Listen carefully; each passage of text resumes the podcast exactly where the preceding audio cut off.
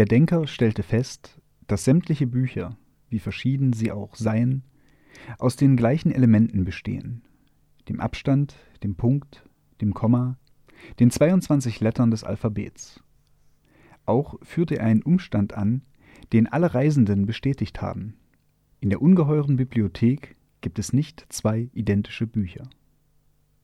Aus diesen unwiderleglichen Prämissen folgerte er, dass die Bibliothek total ist und dass ihre Regale alle nur möglichen Kombinationen der 20 und so viel orthografischen Zeichen, deren Zahl, wenn auch außerordentlich groß, nicht unendlich ist, verzeichnen.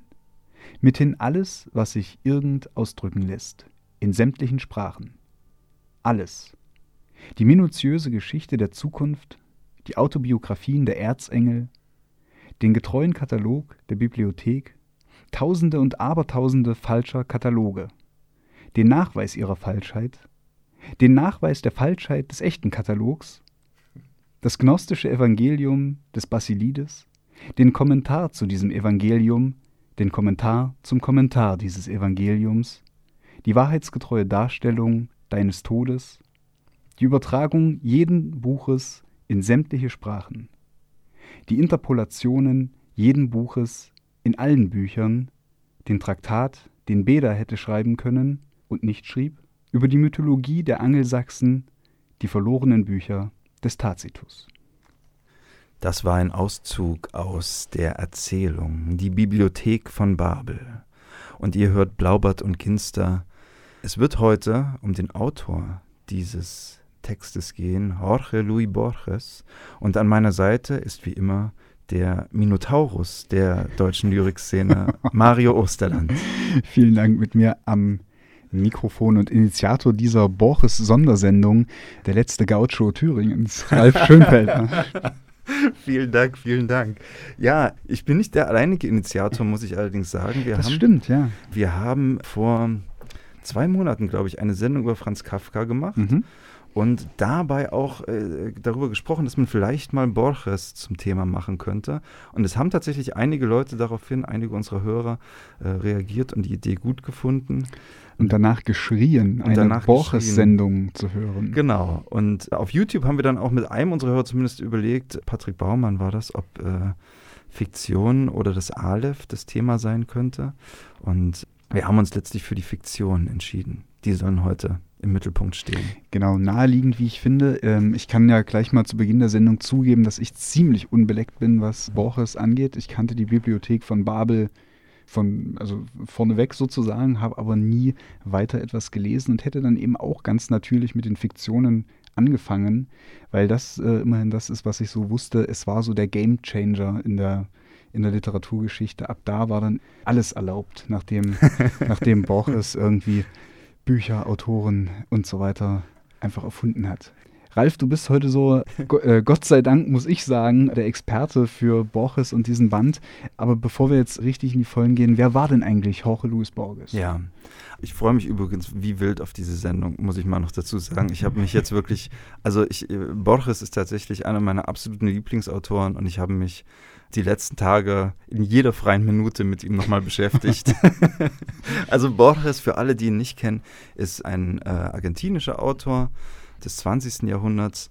Vielleicht kann man ganz kurz sagen, wir werden heute noch viel Hintergrund über ihn hören. Er wird gern dem lateinamerikanischen magischen Realismus zugeordnet als einer der wichtigsten Vertreter und, und, und Gründer sozusagen, vielleicht zusammen mit Marquez noch. Und das ist vielleicht schon mal das Wichtigste. Also ich weiß gar nicht, ob man so viel mehr am Anfang sagen muss. Ich erzähle vielleicht mal ein bisschen was äh, zum, zum Hintergrund von Borges, um ihn gleich mal den Zuhörern ein bisschen vorzustellen. Er wurde 19, 1899 geboren, ein Jahr vor der Jahrhundertwende.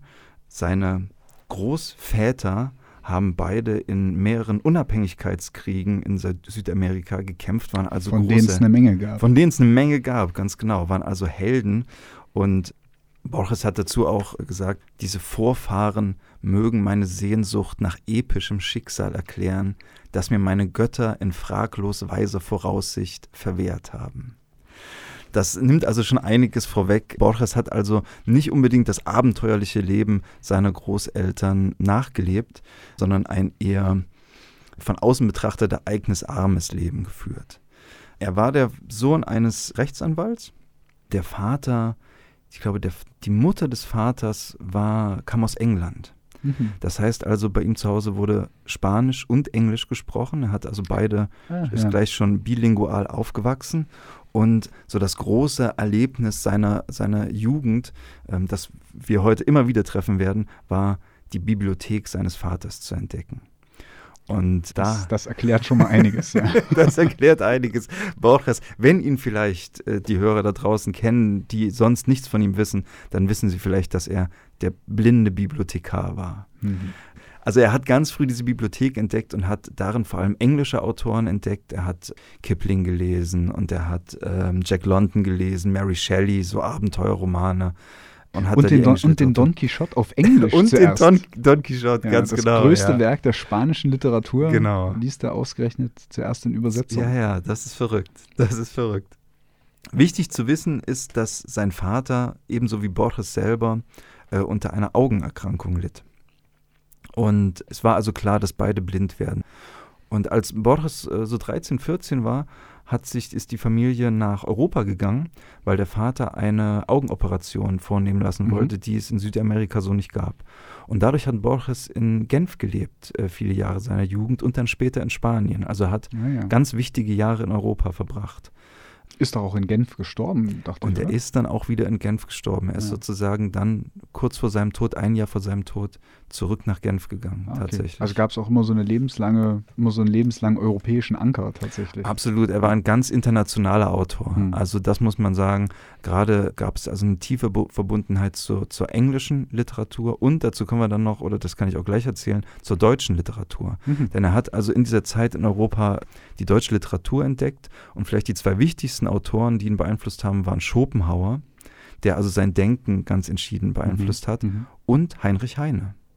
Er hat Heine geliebt und es gibt also auch ein Zeugnis, äh, ich glaube in einem Interview hat er das gesagt, dass er durch die Gedichte von Heinrich Heine, erstens hat er Deutsch gelernt, Ja. um sie im Original zu lesen und daraus entstand der Wunsch selbst, Lyrik zu schreiben.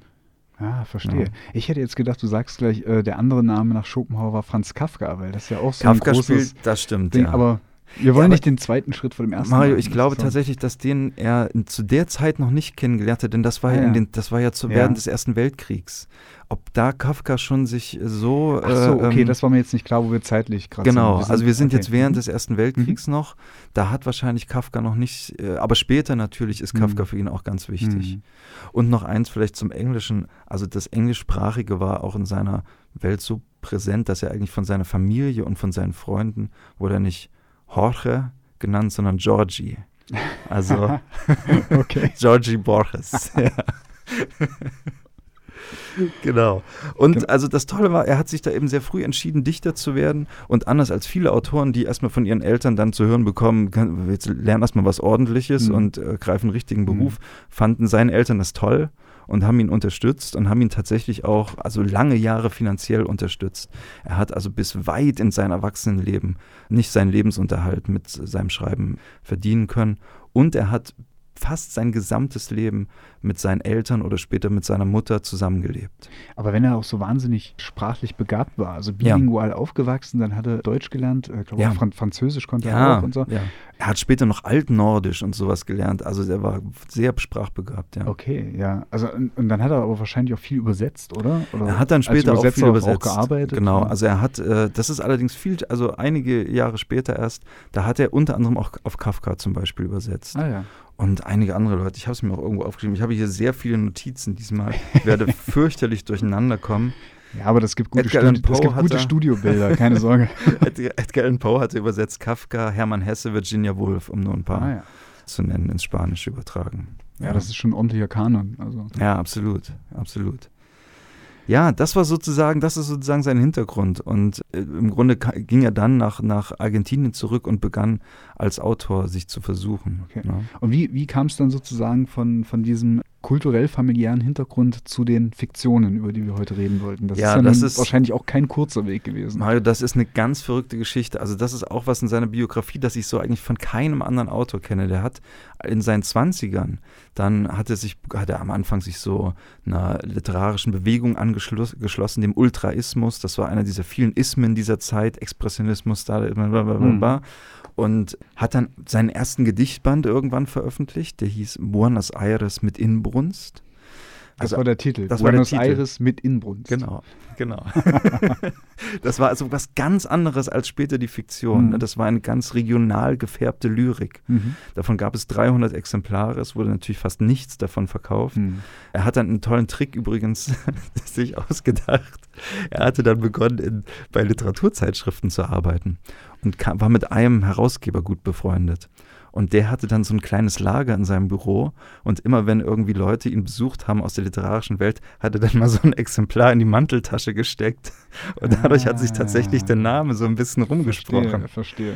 Sehr Das schön. ist eine Taktik, die ich, die ich vorher nur im Zusammenhang mit Siegfried Unseld gehört habe. Ja, ja, Der genau. oft so, so Botschaftern und solchen Leuten irgendwie ein Taschenbuch beigeschoben hat. Ne? Genau. und Borges, wie viele andere Leute, war später nicht mehr so glücklich mit seinen ersten, mit seinen ersten Büchern und hat dann auch behauptet, er wäre irgendwann später durch Buenos Aires gegangen, in, jeden Buchladen, hätte alle Exemplare von Buenos Aires mit Inbrunst äh, aufgekauft, um sie zu vernichten. Okay.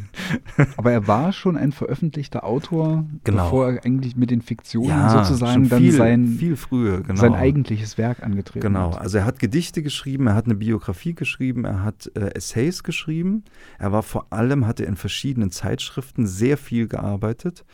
Und tatsächlich die ersten Prosatexte, die richtigen Prosatexte, die äh, sind erst um Anfang der 30er Jahre erschienen. Also als Ah, er ja. schon 30 war. Hm. Das war ein Zeitpunkt, wo er dann plötzlich, also sag mal, so, so eine kleine lokales Standing in der literarischen Welt von Argentinien hatte. Oder von Buenos Aires Hm. zumindest Hm. und eigentlich es einen Schnitt gab und er dieses ganze, diese ganze Lokalschriftsteller Buenos Aires Identität hinter sich gelassen hat und begonnen hat, eben Prosa zu schreiben. Auch nicht mit Erfolg zunächst. Die ersten Bände heißen Universalgeschichte der Niedertracht und Geschichte der Ewigkeit, Mitte der 30er Jahre erschienen. Von Geschichte der Ewigkeit wurden ursprünglich 37 Exemplare verkauft. Heidelska. 37, meine Dann- Damen und Herren. Damit ist das Buch noch erfolgloser gewesen als das Debüt von Kafka.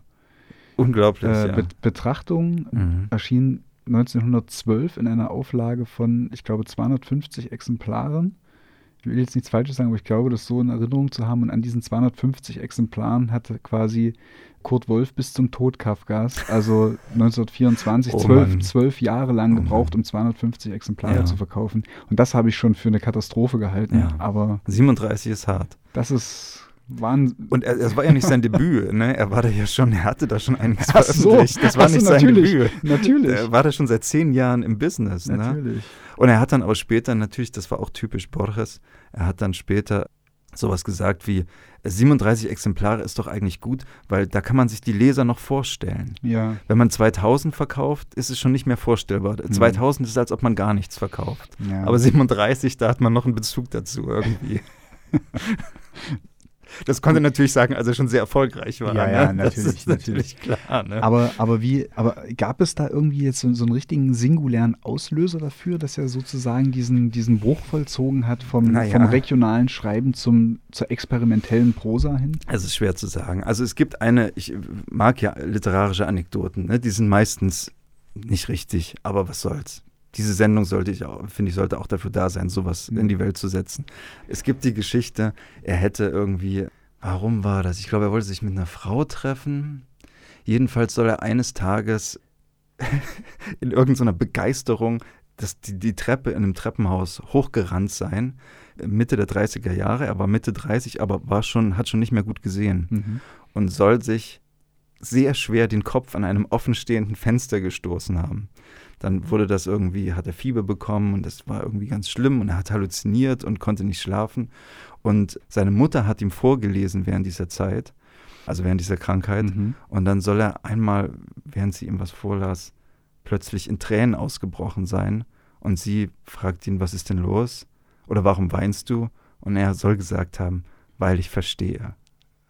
Wow, okay, ja, also ich verstehe, warum, warum das im Reich der Anekdoten äh, vielleicht auch genau. bleiben sollte. Oder naja, warum auch nicht? Also es, es gibt ja irgendwie literarische Erweckungserlebnisse. Genau, aber es, es, passt zu einem Mystiker wie Borges. Natürlich, ne? natürlich passt das dazu. Außerdem das, was du mir gerade geschildert hast, diese, diese Episode mit dem äh, angeschlagenen Kopf beim Treppe mhm. hochrennen, das kommt mir doch irgendwie nach der, Le nach der Lektüre von Fiktionen irgendwie bekannt vor. Richtig, Nämlich richtig. in der Story der Süden äh, Genau. enthaltenen in Fiktionen kommt das so oder so ähnlich ja auch vor.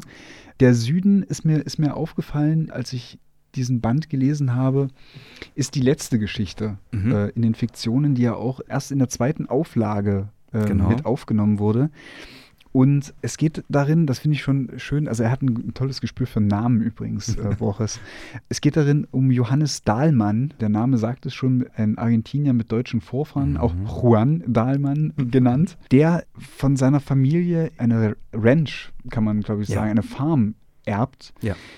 Legt da auch sehr viel Wert drauf auf diese Abstammungsgeschichte, hat aber diese Farm selber noch nie besucht. So, das ist so erstmal so der Einstieg, Ja. die eine Ebene. Das ist schon wieder eine typische Borgesche Ironie. ja, ne? genau. Ja.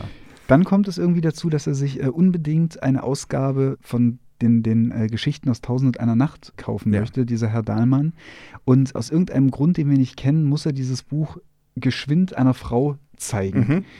Weil es nicht schnell genug gehen kann, rennt er eine Treppe hoch, schlägt sich den Kopf an einem offenstehenden Fenster an Ja.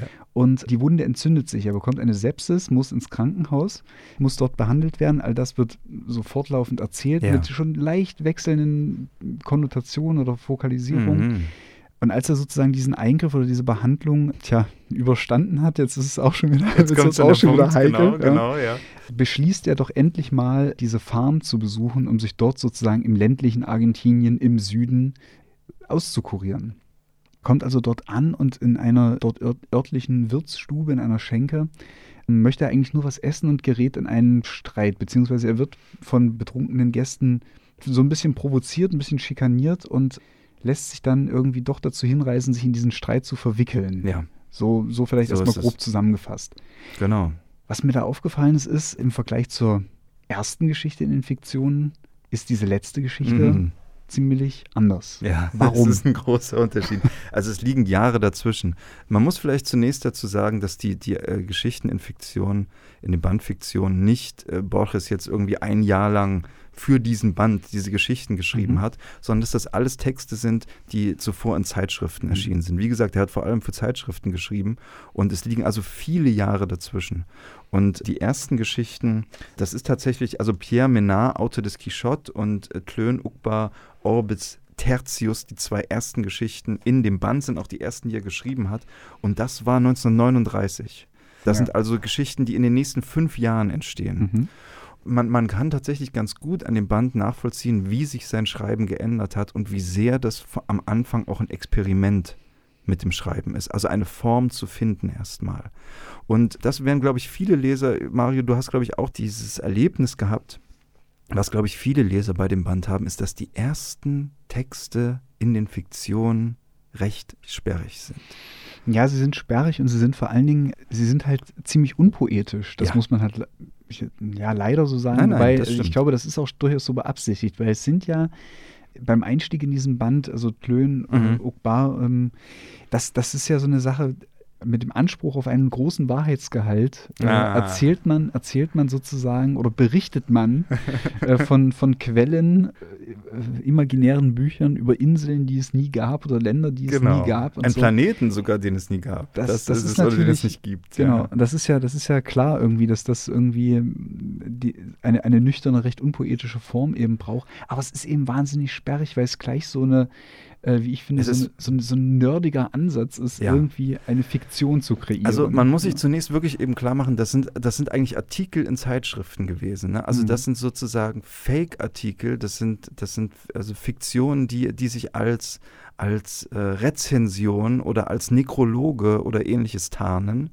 die also erstmal schon mit dieser Form experimentieren.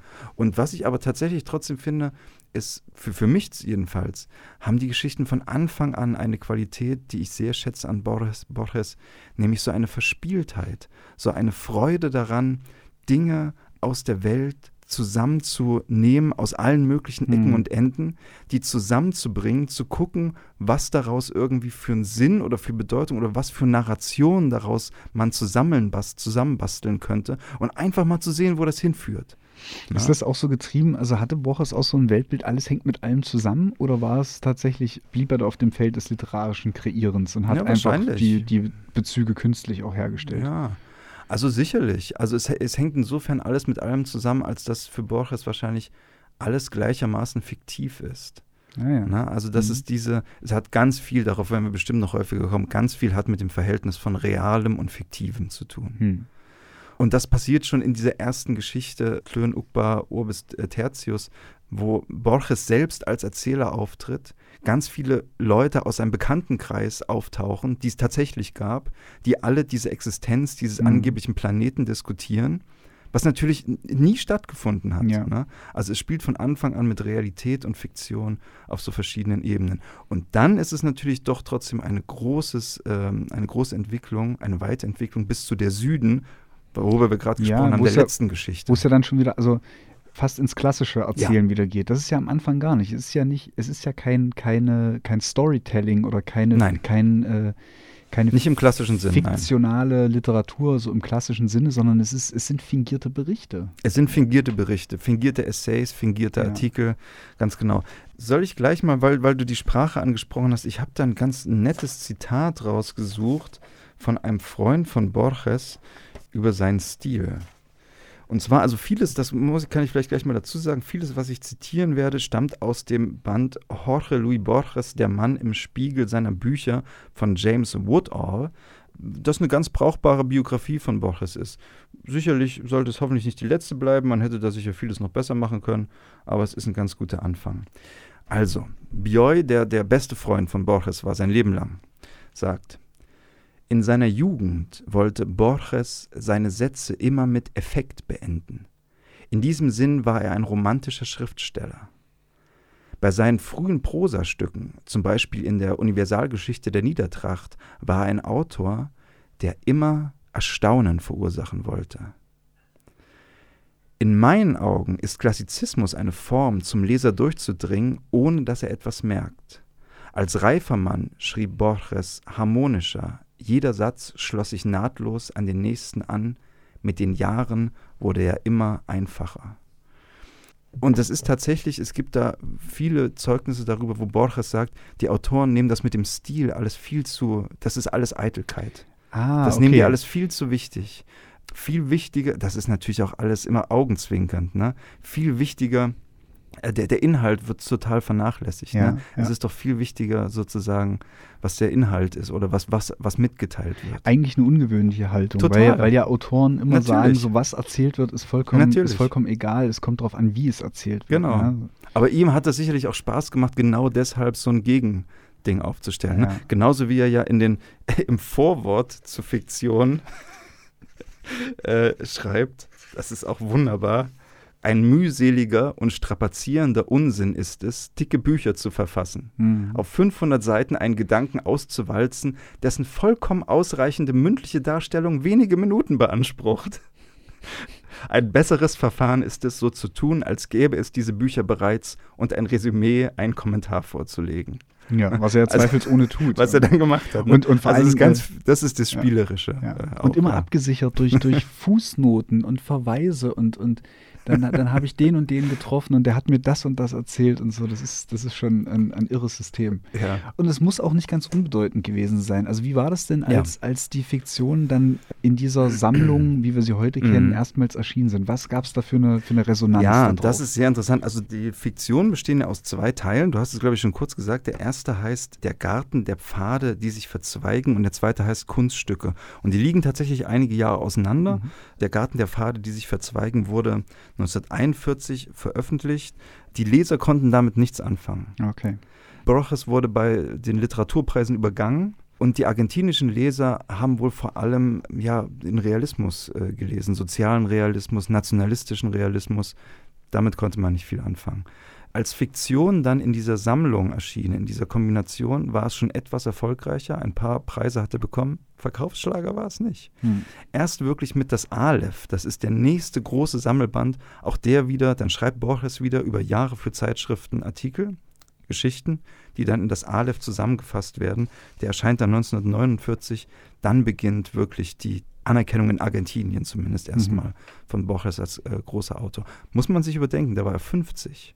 Ja, also ja, bis, bis zu seinem 50. Lebensjahr ist er so, naja, so ein halb bekannter Autor. Und bis zu seinem 40., bis, bis Mitte 40, ist er im Grunde ein völlig erfolgloser Autor. Gemessen darin, welche Bedeutung er heute für die Weltliteratur ja. hat, ist es natürlich wahnsinnig spät. Ja, ja. So.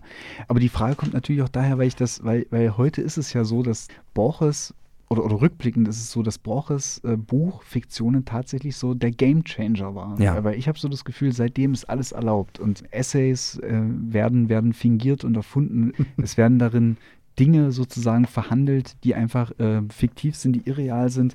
Und das, das gibt es, das findet man ja bis heute in der Literatur. Also ja. ich erinnere mich an den an Clemens Setz, der ja. in seinem Band äh, Die Liebe zu Zeiten des Mahlstädter Kindes einen Essay veröffentlicht hat, der heißt Kleine braune Tiere. Mhm. Und in dem geht es quasi um ein, um ein Computerspiel, das von einem von einem Programmierer also entwickelt wurde und bevor er sozusagen verraten konnte, wie man ins letzte Level innerhalb dieses Computerspiels vordringt, hat er sich das Leben genommen. Und jetzt wird er sozusagen eine Art, ein Essay in Form eines fast eines Tagungsberichtes oder so verfasst, und ich habe tatsächlich, als ich, als ich das gelesen hatte, damals nach diesem Spiel gegoogelt ah. und so. Und dann habe dann gedacht, ah, okay, der hat mich ja verarscht jetzt hier irgendwie. Das, das, das gibt es ja gar nicht. Wunderbar. Und da wusste das ich ja aber schön. auch noch nicht von Borges ja, Verfahren ja. und so weiter, ja. Oder Übrigens gibt es auch irgendeinen Roman von Setz, wo das Aleph auch auftaucht. Also es ist offensichtlich der Bezug, ja. Äh, das würde ich, ohne dass ich das jetzt jemals von ihm gehört habe, von ja. Setz, aber da, das würde ich ihm unterstellen, dass er mit Sicherheit Borges kennt. Mit Sicherheit. Und, äh, auch äh, Wolfram Lotz,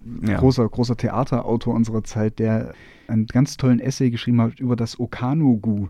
Da geht es äh, um, um ein Tier, das im Amazonas, im, im, im südamerikanischen Dschungel äh, lebt und also von Konquistadoren schon gejagt worden sein soll ja. und so weiter. Also diese Dinge finden sich ja Sehr schön. heute noch. Ja. Das ist auch sowas, das wird natürlich dann von den, von den Lesern auch weitergetrieben. Also es gibt von den coolen Lesern natürlich irgendwann. Ne? Also äh, Mario hat ja, schon gesagt. Lutz und Clemens Setz zum Beispiel. Auch, aber ich, nein, ich meine auch von, von normalen Lesern, die nicht unbedingt Autoren sind. Hm. Äh, du hast es ja schon gesagt, es gibt dann auch teilweise in den Geschichten immer Verweise auf irgendwelche Bücher, wo man gar nicht so genau weiß, hat er sie sich jetzt ausgedacht oder sind das wirklich einfach ganz seltene Bücher, die Borges einfach irgendwann mal, auf die er wirklich mal gestolpert ist? Und es gibt aber eben teilweise auch Bücher, die er sich definitiv ausgedacht hat, wo dann aber zum Beispiel eben Leute, zum Beispiel bei Goodreads, eine Seite für das Buch angelegt haben und Rezensionen ah, darüber geschrieben ja, ja, haben verstehe. und irgendwie Tipps geben, wo man das Buch kaufen kann. Aber natürlich ist es, man kann es nirgendwo kaufen, weil es überhaupt nicht existiert. Ne? Also so, so be bekommt es dann ein eigenes ja. Leben auch. Ne? Ja, ja, das ist, es gibt ja auch Rezensionen bei TripAdvisor über das Grand Budapest Hotel und sehr Leute schön. ihren Aufenthalt im Grand Budapest Hotel beschreiben. Das ist sehr genau. schön. Genau, also, also so leben diese, diese Idee oder dieses, die Wirklichkeit erfinden ja. ja oder sich die, äh, eine, eine andere Wirklichkeit habhaft machen. So ja. lebt das weiter. Also genau. das, das ist das, was ich meinte mit diesem Game Changer. Ja, das, das ist, glaube ich, immer wieder so auf Borges ja. auch zurückzuführen, dass man diese Schranke irgendwie so hinter sich lässt oder irgendwie so erstmal auslotet, was ist eigentlich Fiktion, was ist Wahrheit. Und damit hast du im Grunde schon genau das gesagt, was, glaube ich, im Kern vom, vom Werk von Jorge Luis Borges steht, ist genau diese Frage, was ist, was bedeutet Fiktion und was bedeutet Wirklichkeit? Ne?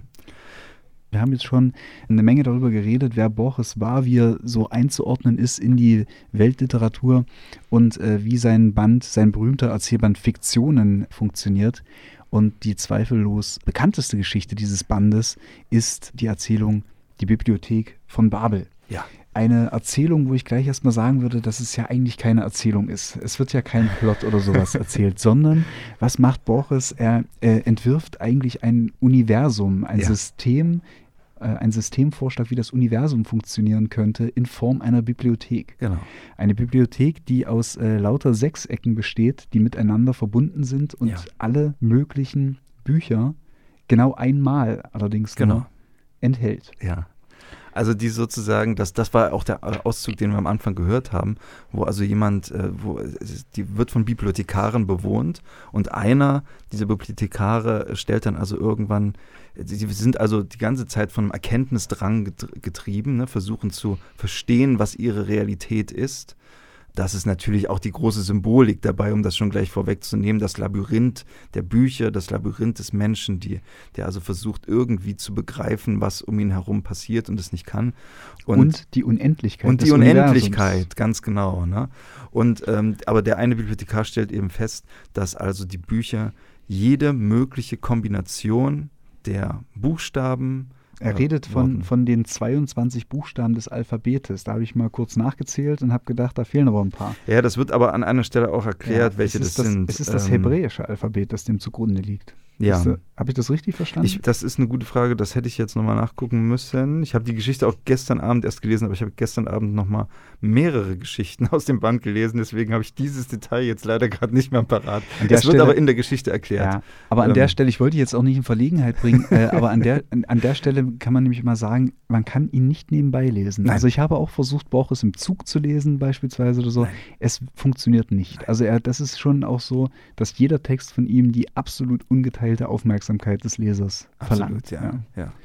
Ne, und also die Idee ist sozusagen, dass alle möglichen Kombinationen dieser Zeichen zu Büchern gefasst in dieser Bibliothek enthalten sind. Das heißt, es sind alle Gedanken, die je gedacht werden konnten, enthalten. Es sind ganz, also es sind alle Theorien und auch alle Widerlegungen aller Theorien enthalten. Es ist aber vor allem ganz viel Nonsens enthalten. Ne? Denn also, äh, und dann wird natürlich auch da gleich wieder diskutiert, was davon ist Nonsens, was ist nur eine Sprache, die noch nicht bekannt ist.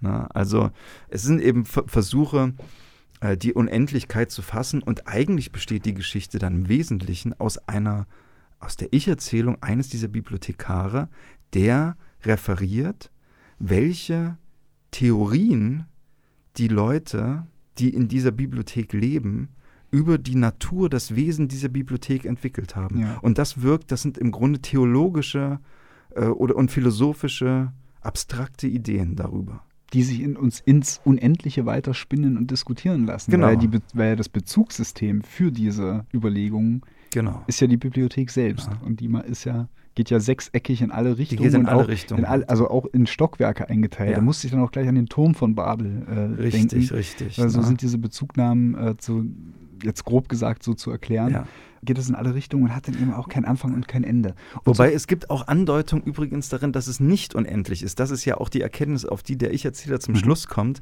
nämlich dass also es gibt ja keine unendliche Möglichkeit, diese Ziffern oder diese Zeichen, aus denen die Bücher bestehen, zu kombinieren. Irgendwann ist es erschöpft. Es ist gigantisch mhm. groß, aber mhm. irgendwann ist es erschöpft. Und sein Angebot, sein äh, Angebot ganz zum Schluss, um dieses Problem zu lösen, ist, dass die Bibliothek zyklisch ist. Und das ist natürlich auch eine ganz alte Idee, äh, die du also schon den Mysterienkulten und so weiter ja, findest. Ne? Also es ist so gesättigt mit diesen theologischen, philosophischen Ideen, ja. Und so viel und, Nonsens ist äh, da auch drin sein mag, es sind dann wirklich auch so die großen, die großen Themen, die so in so in so kleinen Sätzen, auch in Halbsätzen teilweise ja. so abgehandelt werden. Also es gibt zum Beispiel eine, eine Jenseitsvorstellung, die ja. darin besteht, wenn man aus dieser Bibliothek herausfällt, ja. beispielsweise, dann fällt man sozusagen ins Uferlose. Genau. Und dann steht da, mein Grab wird die unauslotbare Luft sein, mein Leib wird immer tiefer sinken und sich im Wind des unendlichen Sturzes zersetzen und auflösen. Ja. Ja, also das, das, das, das sozusagen ja. als ein äh, recht verschachtelter, aber doch eben als Nebensatz gebauter Sache, ja, was passiert denn eigentlich nach dem Tod? Ja. Das ist ja nun nicht wirklich eine kleine Frage. Nein, so. das ist nicht eine kleine Frage. Ein beispielhafte Sache auch, wie also in dieser Geschichte, glaube ich, einfach menschliche Existenz verhandelt wird, ist, dass in dem Moment, als die Insassen der Bibliothek verstehen, dass in der Bibliothek alles enthalten ist, alle Bücher drin sind, ihnen klar, wird ihnen klar, dass auch ihre Leben darin beschrieben sind hm. und ihre Leben gerechtfertigt sind. In irgendeinem ja. Buch ist ihr Leben gerechtfertigt. Und, das ist, das und dann gibt es erstmal eine große Euphorie. Ja, Genau, und, und ein und großer Trost ist ein, da drin. Ein Riesentrost. Weil aber dann kommt es noch ganz anders. Aber entschuldige, Mario. Ich wollte nur sagen, weil ja. das, ist, das, ist, so einer der wenigen Sätze, die, die ich mir wirklich dick in diesem Buch unterstrichen ja. habe. Das ist der Satz, äh, es gab kein persönliches, kein Weltproblem, dessen beredte Lösung nicht existierte. Genau, genau. Aber dann kommt das, das Verheerende daran. Dann ist erstmal die Euphorie da. Irgendwo werde ich also jetzt die Erklärung meines Lebens finden. Und Können. dann fangen sie an zu suchen. Ja. Genau. Und dann wird ihnen klar, dass es unmöglich ist, das zu finden, weil die Bibliothek, es ist, wäre reiner Zufall, darauf zu stoßen, ja. weil die Bibliothek so gigantisch groß ist. Ja. Und ich meine, das ist doch einfach, das ist, das ist das Leben irgendwie. Also das ist menschliche Existenz, ja. ja. Und dann bilden sich da also Ketzergruppen und irgendwelche Sekten, die dann also anfangen, die Bibliothek durchzukämmen und die dann sagen, also zunächst müssen wir alle Bücher, die keinen Sinn ergeben, vernichten und dann werden da Tausende vernichtet und äh, die werden dann aber aufgehalten, diese Gruppe, ne, weil man ja gar nicht weiß, ob die wirklich sinnlos sind, diese Bücher ja, oder nur. Wobei, wobei dann wiederum es auch diese Theorie gibt, der Verlust der ja. zerstörten Bücher ist ja auch wiederum nicht so schlimm, weil irgendwie, irgendwo wird es ja das Buch nochmal geben, also nur mit einer nur, Abweichung. Genau, wenn es genau. halt nur ein Komma abweicht, dann genau. ist es ja ein anderes Buch sozusagen. Genau, ne? genau. Ne? Also das ist, also, das ist schon ein, ein irres System, das er da irgendwie entwirft und aber warum ist eigentlich so die Bibliothek von Babel zum Inbegriff von, von Borges geworden? Ich meine, wir haben schon ja. angesprochen, er ist selber ja auch als Bibliothekar, als blinder Bibliothekar tätig gewesen. er hat es ja bis zum, zum Direktor der Nationalbibliothek genau, in Buenos Aires genau. geschafft. Also da muss ich dazu erzählen, also er ist 1937 ist er das erste Mal bei der Nationalbibliothek angestellt worden. Das war seine erste Anstellung in seinem Leben überhaupt mit fast 40. Borges war auch ein sehr zurückhaltender Charakter. Er hat es auch, es war auch ganz schwierig für ihn, sich für irgendwas zu bewerben. Er hat, glaube ich, alle seine Stellen immer auf Vermittlung von Freunden mhm. bekommen. Mhm. Und er war da in dieser Nationalbibliothek ein Assistent, ein kleines Licht. Und ich will mal kurz eine, eine, ein, eine Stelle vorlesen äh, aus dem autobiografischen Essay von Borges, wo er darüber spricht. Also erstmal erzählt er, dass also außer ihm die Leute, die da gearbeitet haben, da war niemand ein ausgebildeter Bibliothekar. Ne? Die waren einfach ähm, Sachbearbeiter. Ne? Mhm. Und sie sollten da irgendwas katalogisieren und er hat da sich an die Arbeit gemacht und hat sofort viel mehr geschafft als alle anderen. Also irgendwie viermal so viel oder so. Und dann haben sie ihn gleich zur Seite genommen am nächsten Tag und haben gesagt, pass mal auf. Ja. so nicht, so, so läuft das, uns schlecht, so läuft das hier du nicht. lässt uns schlecht aussehen. Ja, ja, genau, so läuft das hier nicht, ne? Also mach mal ein bisschen langsamer. Wir alle haben uns hier darauf geeinigt, auf so ein bestimmtes Arbeitstempo, weil wenn nämlich hier alles katalogisiert ist, dann sind unsere Stellen ja, nämlich ja. überflüssig geworden? Freundchen, ja. Und dann, dann groovt er sich da so ein und dann erzählt er, Komischerweise war ich zu der Zeit ein ziemlich bekannter Schriftsteller, nicht nur in der Bibliothek, naja, in Buenos Aires, relativ mhm. bekannt in literarischen Kreisen, würde ich jetzt ergänzen. Ja. Also komischerweise war ich zu der Zeit ein ziemlich bekannter Schriftsteller, nur nicht in der Bibliothek. Ich erinnere mich, dass ein Kollege einmal in einer Enzyklopädie den Namen eines gewissen Jorge Luis Borges entdeckte ein Umstand, über den er sich wegen der zufälligen Übereinstimmung unseres Namens und Geburtsdatums sehr wunderte. Also das klingt schon nach so einem Umstand, der auch in einem dieser Berichte schon äh, genau, das ist typisch Borges, genau, ja, ja, genau. Und ähm, er hat das also eine Zeit lang gemacht, diesen Job, und das alles änderte sich mit Perón. Juan Perón, über den man sprechen muss, wenn es um Borges geht. Hm. Als Perón an die Macht kam, war Borges ein ganz lauter, Kritiker. Moment, ähm, ganz kurz, als Peron zum ersten zum Mal, ersten Mal an die, Macht, kam, kam 46, ja. war Borges ein ganz lauter Kritiker. Perron ist ja eine schwierige Figur. Du hast dich ja auch erst kürzlich mit ihm ein bisschen beschäftigt. Ja, genau. Also eine also, widersprüchliche Figur. Ja, das, das ist halt so eine Sache, die große prägende Figur der, der argentinischen Politik im Prinzip, die bis heute nachwirkt oder nachwirkt in der Person von Nestor Kirchner. Ja. Aber dem man irgendwie den Peronismus ja jetzt auch nicht so einfach zuschreiben kann. Denn es gibt den linken Peronismus, genau. es gibt den rechten Peronismus. Er hat eigentlich immer so mit, mit Engeln und Teufeln paktiert, irgendwie ohne jetzt äh, eine Seite dem einen ja. zuzuordnen. Das ist ein, wirklich eine undurchsichtige Geschichte. Klar, und, und aber, aber dieser Peron, der sozusagen mit allen paktierte, wenn es ihm in den Kram passte, ist das rote Tuch für Borges. Warum? Das ist genau, also er hat ihn verabscheut, also er hat ihn erstmal eher als, als Diktator und als Faschisten gesehen. Also ihn hat diese nationale Aufgeblasenheit und dieses Angebertum abgestoßen. Okay. Borges war übrigens, da kommen wir jetzt gleich zu einem wichtigen Aspekt, nämlich Borges und Politik. Dazu muss man was sagen, weil Borges wurde gerade in seinen späteren Jahren oft aus, von linker Seite eher skeptisch gesehen, eher kritisiert, weil er sich so, sagen wir mal, zum Konservatismus bekannt hat. Borges, so einfach war, ist es aber nicht. Borges hat in den 30er Jahren schon Essays gegen die Nazis und gegen Hitler ge geschrieben, hat gesagt, das ist also eine Schande, dass die deutsche Kultur durch solche Ideologien äh, zerstört wird. Und bei Perron, deswegen, wie du schon sagst, Perron ist eigentlich weder links noch rechts so eindeutig. Ne? Also er hat. Ja, das ist mit unseren deutschen Begriffen schon gar nicht, kommt ja. man dem nicht bei. Also, ja. also Borges hat, hat ihn gehasst eigentlich für, für den Populismus. Hm. Das war ihm absolut zuwider. Borges war eigentlich ein Anarchist irgendwie, ein konservativer Anarchist, wenn es das gibt, und ein absoluter Individualist. Es gibt ein schönes Zitat von ihm, das habe ich jetzt hier wieder aus dem Band. Da wurde er, das ist viele Jahre später, da wurde er eben damit konfrontiert, dass er also keine engagierte Literatur schreibt, sich nicht um die Revolution kümmert und so weiter. Und dazu hat er Folgendes gesagt. Ich glaube an die Revolution und ich warte darauf, dass sie kommt. In der Revolution wird es keine politischen Anführer geben. Sie braucht keine Propaganda und keine Banderas, keine Flaggen. Wann immer man mir von einer neuen Revolution erzählt, frage ich, haben Sie eine Flagge? Und wenn die Antwort Ja lautet, weiß ich, dass es nicht meine Revolution ist. Ja, das ist wirklich, ja, das ist wirklich ziemlich gut zusammengefasst, um sich nicht sozusagen vor irgendwelche Karren spannen zu lassen, sondern. Genau, naja, und das ist, ist aber so, auch das Problem mit dem. Ja, da muss ein, ich noch was ja. sagen. Aber du, sag Ja, es ist halt so, äh, mir, mir, fällt es so gerade wieder auf, dass, dass daran auch so ein Universi Universalismus spricht ja. oder so ein Universi Universalitätsgedanke, jetzt ja. habe ich das Wort endlich, der ja auch immer wieder in diesen Texten auch durchscheint. Genau, genau. Na? Also es ist trotzdem nicht alles ganz unproblematisch, das muss man fairerweise sagen. Als Perón das zweite Mal an der Macht war und dann von der, äh, vom Militär gestürzt wurde, da hat sich Borges, also hat diesen Sturz begrüßt und hat sich also auch mit den neuen Machthabern ja, gezeigt in der Öffentlichkeit. Hat sich sehr schnell auf die Seite der Junta geschlagen. Ganz also genau. die, da sind wir jetzt allerdings in den 70ern. Da sind wir jetzt schon in den 70ern. Aber das muss man auch dazu sagen, fairerweise, das hat er gemacht. Er hat sich später wieder davon distanziert und hat äh, wieder, na, also als dann auch diese, wie, wie heißen die, die Verschollenen, die, Ver, die Verschwundenen? Ja. Diese vielen Leute verschwanden in irgendwelchen Camps und so weiter.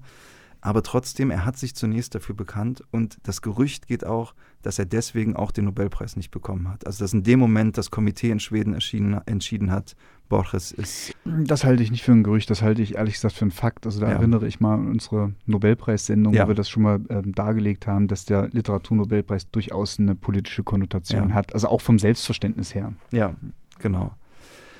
Worüber wir aber noch nicht geredet haben, ist, wie ist er denn dann eigentlich zu diesem Status gekommen, dass er der wichtigste lateinamerikanische äh, Schriftsteller des 20. Jahrhunderts geworden ist. Das ist ja, ja durchaus dieser große Orden, der ihm anhaftet, Genau, also oder? das hat tatsächlich die Times, hat ihn 1962 zum vielleicht größten lebenden Autor der spanischen Sprache erklärt. Der also spanischen der spanischen Sprache, Sprache Freunde. Wow. Ja. ja, das hat, glaube ich, es sind, glaube ich, drei Faktoren, die dabei eine Rolle spielen. Es ist Perron, es ist ein Preis und es ist der Doppelgänger. Lass mich ausführen. Das, also, das allein klingt schon wieder wie der Titel einer Borges-Erzählung. Ja, genau, genau. Also Perron, wir haben schon ein bisschen über ihn gesprochen. Borges war ein großer Gegner von Perron, hat das also auch bekannt gemacht. Er hat, als Perron an die Macht kam, zunächst seine Stelle in der Bibliothek verloren. Auf eine sehr schöne Weise. Ihm wurde nämlich, ich muss es ablesen, damit ich das richtig sage, er war ja sozusagen bei der Stadt angestellt. Ne? Und man hat ihm dann also gesagt, also er kann nicht mehr bei der Bibliothek arbeiten. Stattdessen, ähm, sorry, jetzt suche ich hier gerade meinen, den richtigen Zettel. Da kann ich ja ähm, schon mal äh, in der Zeit ein Foto von deiner Zettelwirtschaft machen. Man hat ihm jedenfalls einen ganz absurden Job angeboten. Er sollte irgendwie sowas ähnliches wie zum Qualitätsprüfer auf dem, auf dem Kaninchenmarkt Also so äh, was ganz Absurdes. Ich muss es wirklich, verdammt, jetzt finde ich es hier gerade nicht. Ich sage das nachher noch, was es genau war. Also so eine ganz lächerliche, degradierende Stellung haben sie ihm angeboten und er hat sofort gekündigt, natürlich. Ne? Er hat es nicht gemacht. Er hat dann übrigens seinen Lebensunterhalt mit etwas bestritten, das uns heute im deutschen Literaturbetrieb sehr bekannt ist, aber zu der Zeit überhaupt nicht üblich war. Er hat nämlich, äh, zunächst hat er eine Stelle als Englischlehrer äh, vermittelt bekommen und hat dabei entdeckt, dass er ein guter Vortragender ist. Also dass die Leute ihm gern zuhören, wenn er, wenn er Vorträge hält. Und er ist mhm. dann über Jahre durch Argentinien gereist und hat literarische Vorträge gehalten und damit seinen Lebensunterhalt oder dazu beigetragen, zu seinem mhm. Lebensunterhalt beigetragen.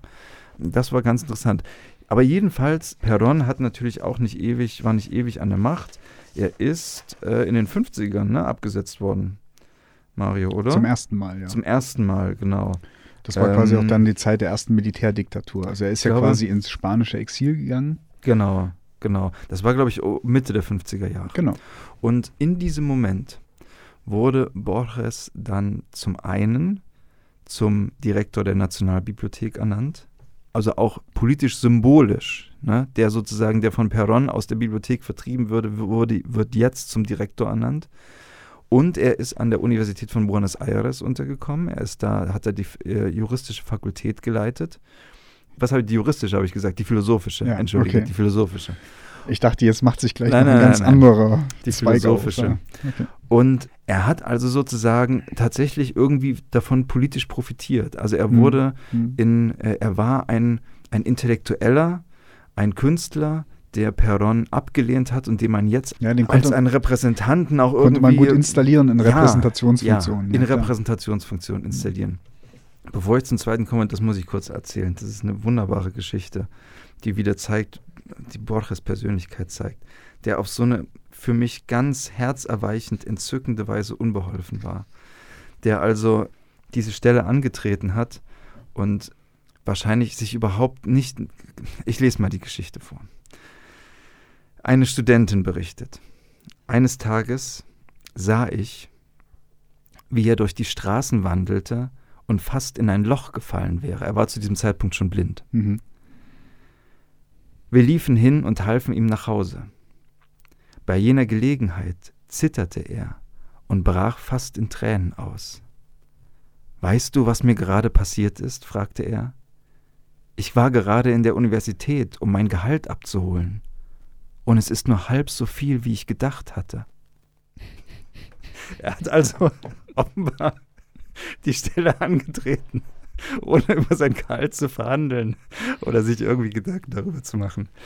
Ja. Also nicht sehr lebenstüchtig Nein, in mancher irgendwie. Hinsicht. Aber das, das, das ist irgendwie so ein bisschen, passt diese Anekdote in, in meinen Anfangsverdacht, den ich hatte, als ich, als ich die Fiktion gelesen ja. habe, ob er nicht doch auch ein bisschen so eskapistisch drauf war. Also ob er ja, und, da, und nicht, das ist eine gute Frage. Nicht irgendwie so, also das Alltagsleben mhm. ähm, doch auch irgendwie aktiv ausgeblendet hat. Weil mhm so eine, so eine, gewisse Naivität hat ja auch dazu beigetragen, dass er so den, sich mit den Militärdiktaturen sehr gut mhm. arrangieren konnte.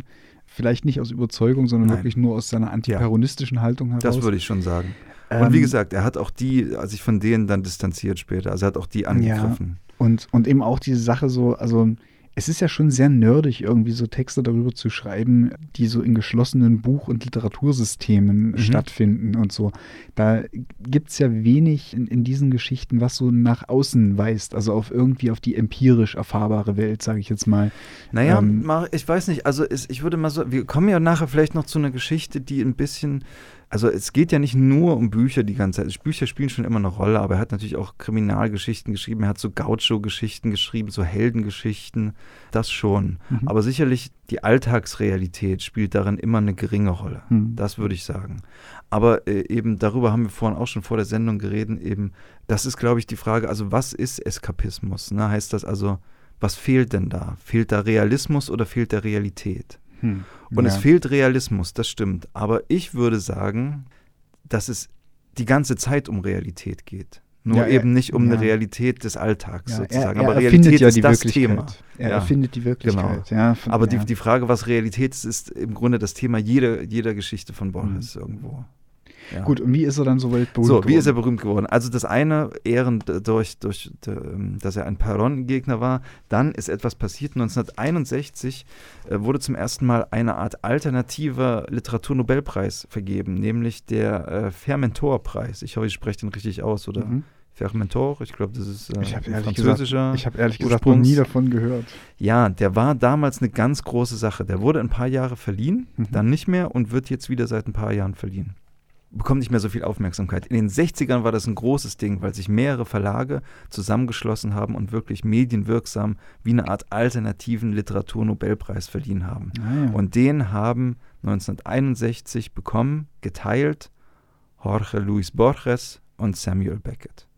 ah ja. Und das war sozusagen, also das war, das hat ihn im Grunde geadelt und hat ihn in, in, in, in der ganzen westlichen Welt mit einem Schlag, ist er zum Weltautor eigentlich geworden. Ne? Dass er mit Ja, Beckett logisch. auch noch zusammen Ich, diesen. ich wollte gerade sagen, also das ist natürlich, Genau. wenn man mit Beckett auf einer Stufe äh, steht, dann, dann ist man in, die, in die Champions League katapultiert. Ja. Ja.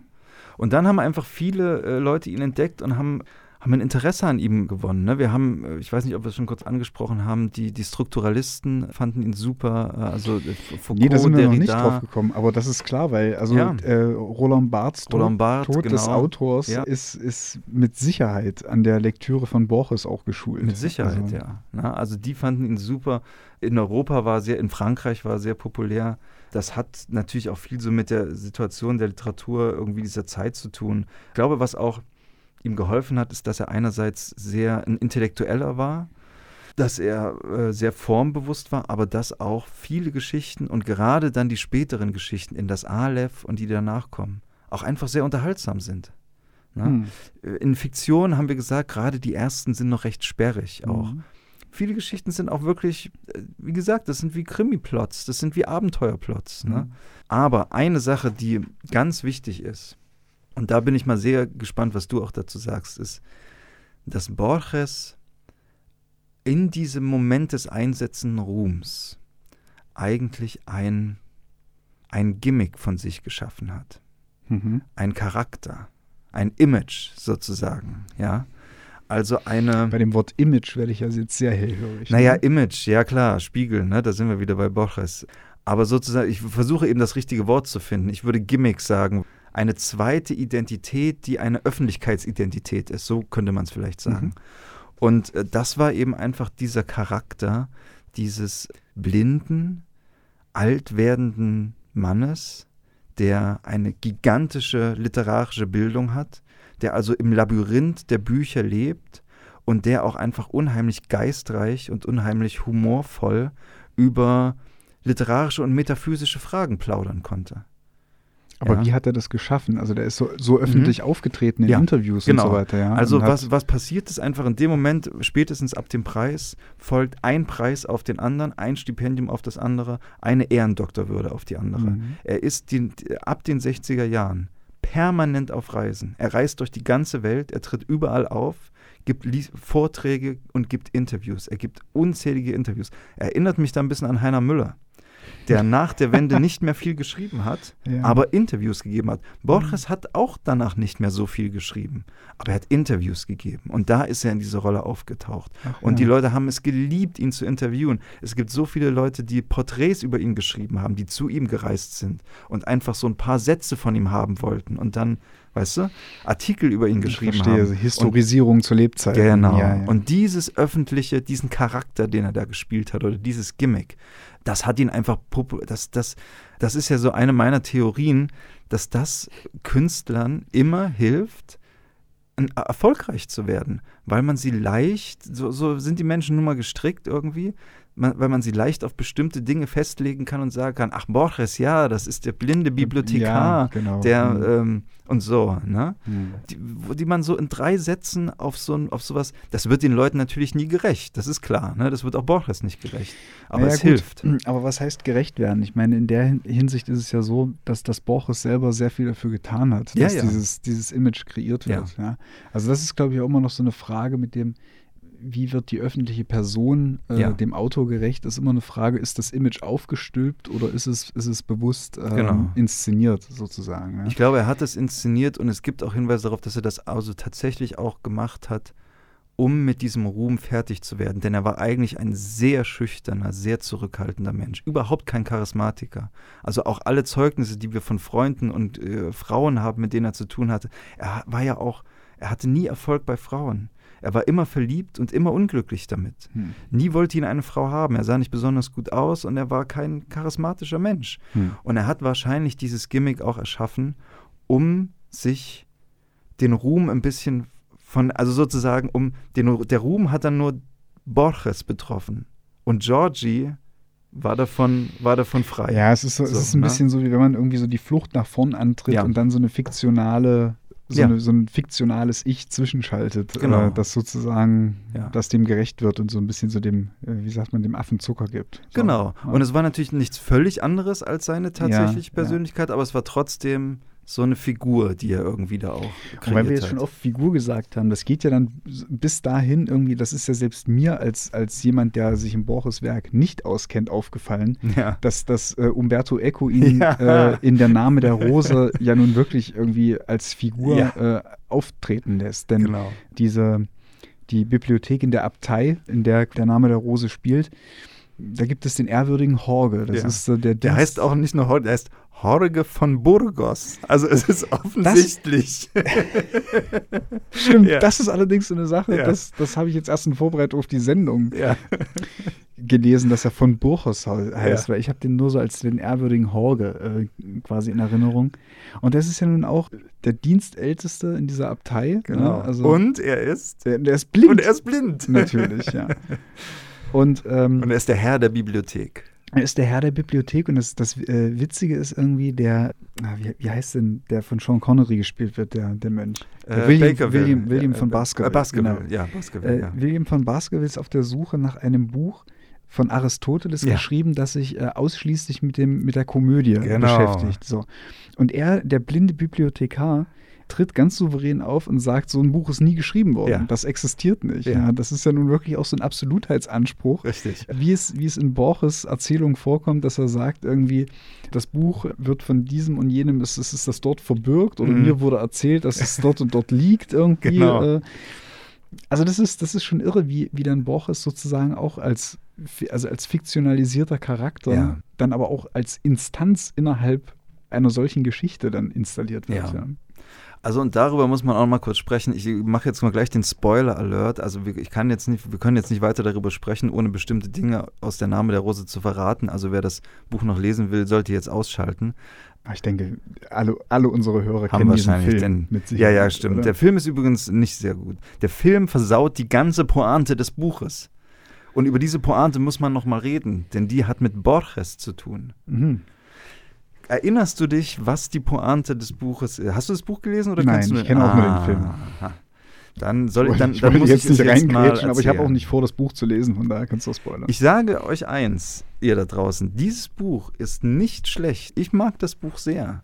Und ich wundere, ich habe das schon zweimal gelesen und ich wundere mich jedes Mal, wie dieses Buch so ein großer Erfolg werden konnte, weil es zwar über weite Strecken sehr unterhaltsam und so weiter ist, aber es teilweise seitenlange Abhandlungen zu theologischen Fragen dieser Zeit gibt, die ich super spannend finde, die ich liebe, aber ich mich immer gefragt habe, sag mal, die, die normalen Leute so, ne, ja. die jetzt nicht irgendwie so einen Fetisch für theologische Ideen haben, wie, äh, wieso haben die das ihren Freunden weiterempfohlen? Denn es wurde ja Millionenmal verkauft. Ja. Aber gut. Ich habe auch gerade noch irgendwie, mir fällt dazu jetzt wieder so eine Anekdote ein, aber ich will nicht so abschweifen. Also jedenfalls, Surkamp hatte das Buch ja damals abgelehnt. Wirklich? Ja, ja. Wirklich.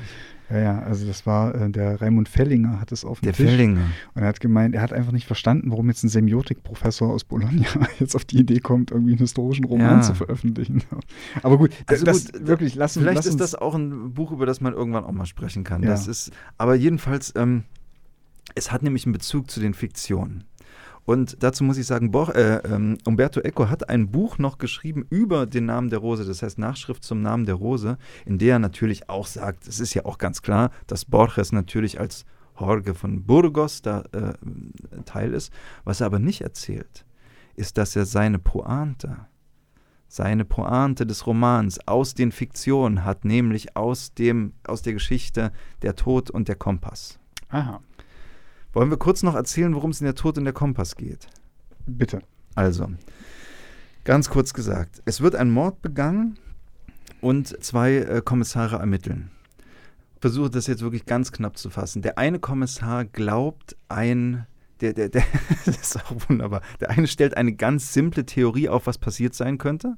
Darauf sagt der andere Kommissar, das kann sein, aber das ist nicht besonders interessant. Genau. Mir gefällt Ihre Hypothese nicht, weil sie nicht interessant ist. Und er entwickelt dann eine Hypothese, dass es etwas mit einer Sekte zu tun haben könnte, die den Namen Gottes, den, ich glaube, den Tetragrammaton. Genau, versucht also herauszufinden oder den, die versucht. Ich hatte eher das Gefühl, es geht darum, den darzustellen. Den weil darzustellen. Sie, weil, sie, weil, ja die Morde so an, an, an, Juden im Übrigen genau. quasi nach einem äh, geografischen Muster passieren. Genau, denn es passieren dann noch mehrere, noch ein weiterer Mord ja. und eine Entführung. Und immer gibt es Hinweise irgendwie darauf, dass das mit dieser mit dieser Sekte zu tun haben könnte ja. oder irgendwie mit dem Namen Gottes. Und der Kommissar verfolgt es immer weiter. Und am Ende stellt sich heraus, ähm, dann glaubt er, den, den Mord aufklären zu können oder den Täter festnehmen zu können und wird dann überwältigt von einem Kriminellen, der eine Rechnung noch mit ihm offen hat. Genau. Und der ihm dann erklärt, dass das eine Falle war, die ihm gestellt hat. Das ist eigentlich irre, dass es am Ende eine, eine Rache ist. Eine Rache-Geschichte. Wird. Ja. Und äh, das Ganze ist so, also er erklärt ihm dann, ja, äh, dieser erste Mord, das war ein reiner Zufall. Das war nämlich genau der Zufall, den der andere Kommissar äh, als Theorie aufgestellt genau, hatte. Ja. So, und, das und war aber am 3. Dezember der Mord irgendwie, genau. weil das so zufällig passiert war. Irgendwie mussten die anderen Morde, damit sie in das, in das, an, das Muster, das ihn anlockte. Den, das ist es nämlich. Dann hat äh, nämlich der Verbrecher davon gehört, ja. dass der Kommissar sich ein Muster zurechtgelegt hat, eine Begründung, wie, warum der Mord passiert ist. Und dann hat der Verbrecher sich dem Muster des Kommissars angepasst, um ihn in die Falle zu locken. Genau. So sozusagen. Und das ist genau der geniale Kniff von der Name der Rose. Denn es gibt ja auch dort eine Mordserie. Mhm. Es werden Mönche getötet. Und der ehrwürdige Jorge ist der Mörder, das verrate ich jetzt einfach mal. Ne? Denn wie gesagt, wahrscheinlich wissen das zumindest alle. Und, ähm, ist aber auch nicht der Punkt der Story. Das ist nicht der Punkt der Story, nein. Und Tatsächlich ist es so, stellt sich am Ende heraus, in der großen Konfrontation von Detektiv und Mörder, dass der erste vermeintliche Mord ein Selbstmord war, überhaupt kein Mord, mhm. ja, und dass ab dem zweiten Mord entwickelt William von Baskerville, der Detektiv, eine Theorie, die er erst selber nicht so richtig glauben will. Er, er, ihm fällt nämlich auf, dass es eine Parallele gibt zwischen den Morden und der Apokalypse also der Apokalypse des Johannes, ne, des, genau, der, ja. des, der Johannes-Offenbarung. Und er fragt sich, ist hier ein Mörder, der nach diesem Prinzip Morde begeht? Hm. Und dann passiert noch ein Mord. Und tatsächlich passt es auch zur Apokalypse. Und dann passiert noch ein Mord und es passiert auch zur Apokalypse. Und am Ende, als er also den blinden Mönch stellt, sagt der ihm, erklärt der, das erste war ein Zufall, das zweite hat überhaupt nichts damit zu tun, sozusagen. Aber als ich gehört habe, dass du gesagt hast, die Morde passieren nach der Apokalypse, habe ich den göttlichen Plan verstanden. Ah. Und wusste, dass ich die nächsten Morde sozusagen ja. auch in diesem ja. Schema begehen muss. Ja. Na?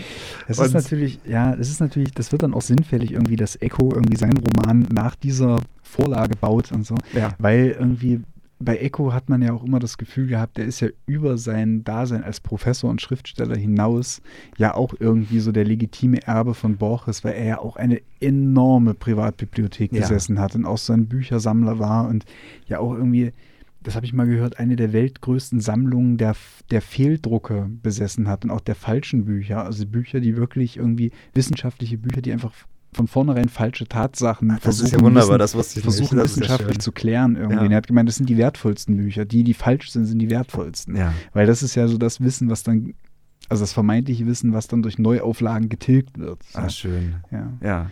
Aber er ist natürlich auch ein Gegenteil zu Borges. Ne? Also Borges hätte wahrscheinlich seine Sachen auch abgelehnt, würde ich mal sagen. Denn wir haben ja gehört, am Anfang von Fiktion sagt er, es ist doch völlig unsinnig, einen 500 Seiten langen Roman zu schreiben für eine Idee, die man auf wenigen Seiten darlegen kann. Und äh, im Grunde auf gewisse Weise, also macht der Name der Rose auf 600, 700 Seiten, äh, hat dasselbe Muster wie die Geschichte der Tod und der Kompass, die mit zehn ja. Seiten oder so auskommt. Aber das nur so als kleine Anmerkung noch. Die werden auch gegeneinander ausgespielt, natürlich, von der, von der scheiß Literaturwissenschaft. Das Eco, und, äh, Eco und Borges? Die Borges-Anhänger, die verachten, also viele, ne, verachten dann Eco. Also, ne, weil er eben genau in diese Falle tappen würde, die Borges umgangen ist, ähm, mit, mit eben der Länge und dem, dem, Aus, hm. dem Auswälzen der Ideen und so weiter. Aber da müssen wir uns ja nicht dran orientieren. Nee, ich nee. denke nicht. ja, mein Lieber. Ich habe ähm, hab auf meiner Vorbereitungsliste nur noch den Namen Walter Mörs stehen. Kannst du dir vorstellen, warum? Ja, wegen, wie heißt das, das berühmte Buch von ihm? Die, die Stadt, der, die Stadt der, der träumenden Bücher. Bücher. Ja. ja. Ich weiß nicht, das ist, glaube ich, auch so jemand, der sein, seine. Man weiß ja nicht viel über Walter Mörs nee, irgendwie. Ist stimmt, er auch, ja. will, will er auch nicht irgendwie Spekulationen anstellen oder so. Das ist ja das gute Recht dieses Mannes, irgendwie sich aus der Öffentlichkeit fernzuhalten.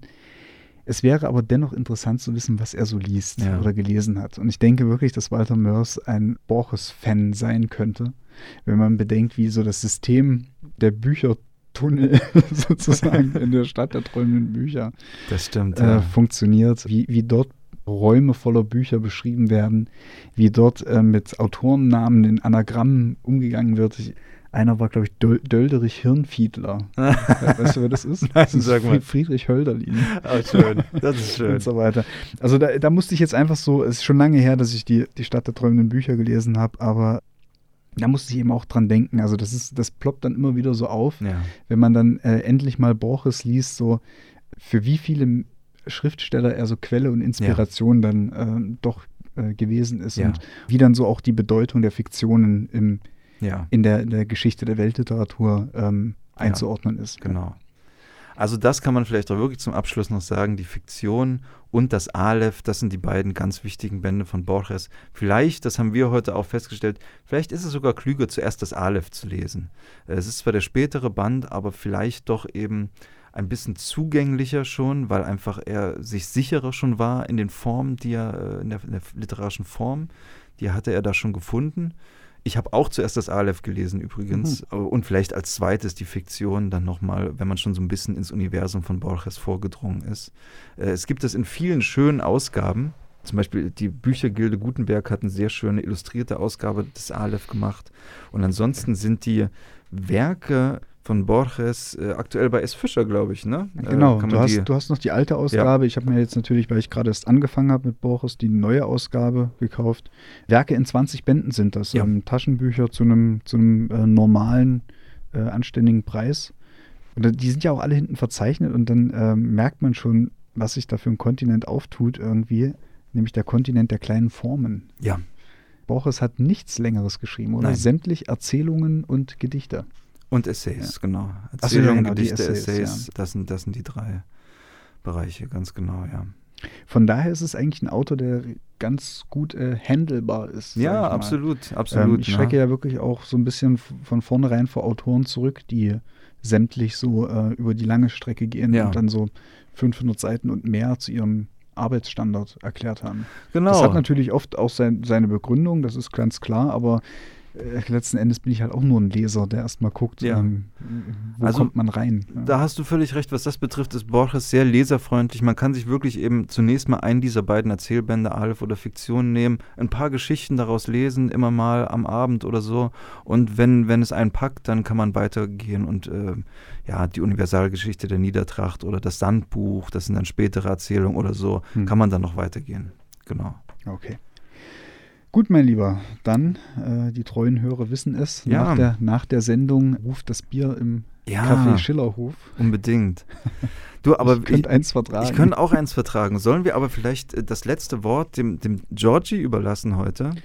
Ach so, na klar. Ich habe nämlich eine schöne Aufnahme von ihm rausgesucht, wo er sein Gedicht Ars Poetica liest. Ich werde vielleicht die erste Strophe mal auf Deutsch lesen, mhm. damit man so ein bisschen weiß, worum es geht und dann hört man ihn. Er hat nämlich eine, auch eine schöne Art, eine schöne argentinische Art, Gedichte zu lesen. Ich sag schon mal Tschüss, ja. Danke fürs Zuhören. Alles klar. Ich bedanke mich auch und jetzt kommt Georgi, Georgi Luis Borges mit Ars Poetica. Ein Fluss zu betrachten aus Zeit und Wasser und sich zu erinnern, dass auch die Zeit ein Fluss ist. Zu wissen, dass wir verloren sind wie der Fluss und sich die Gesichter wie Wasser auflösen. Arte poética. Mirar el río hecho de tiempo y agua y recordar que el tiempo es otro río. Saber que nos perdemos como el río y que los rostros pasan como el agua. Sentir que la vigilia es otro sueño, que sueña no soñar y que la muerte, que teme nuestra carne, es esa muerte de cada noche que se llama sueño. Ver en el día o en el año un símbolo de los días del hombre y de sus años.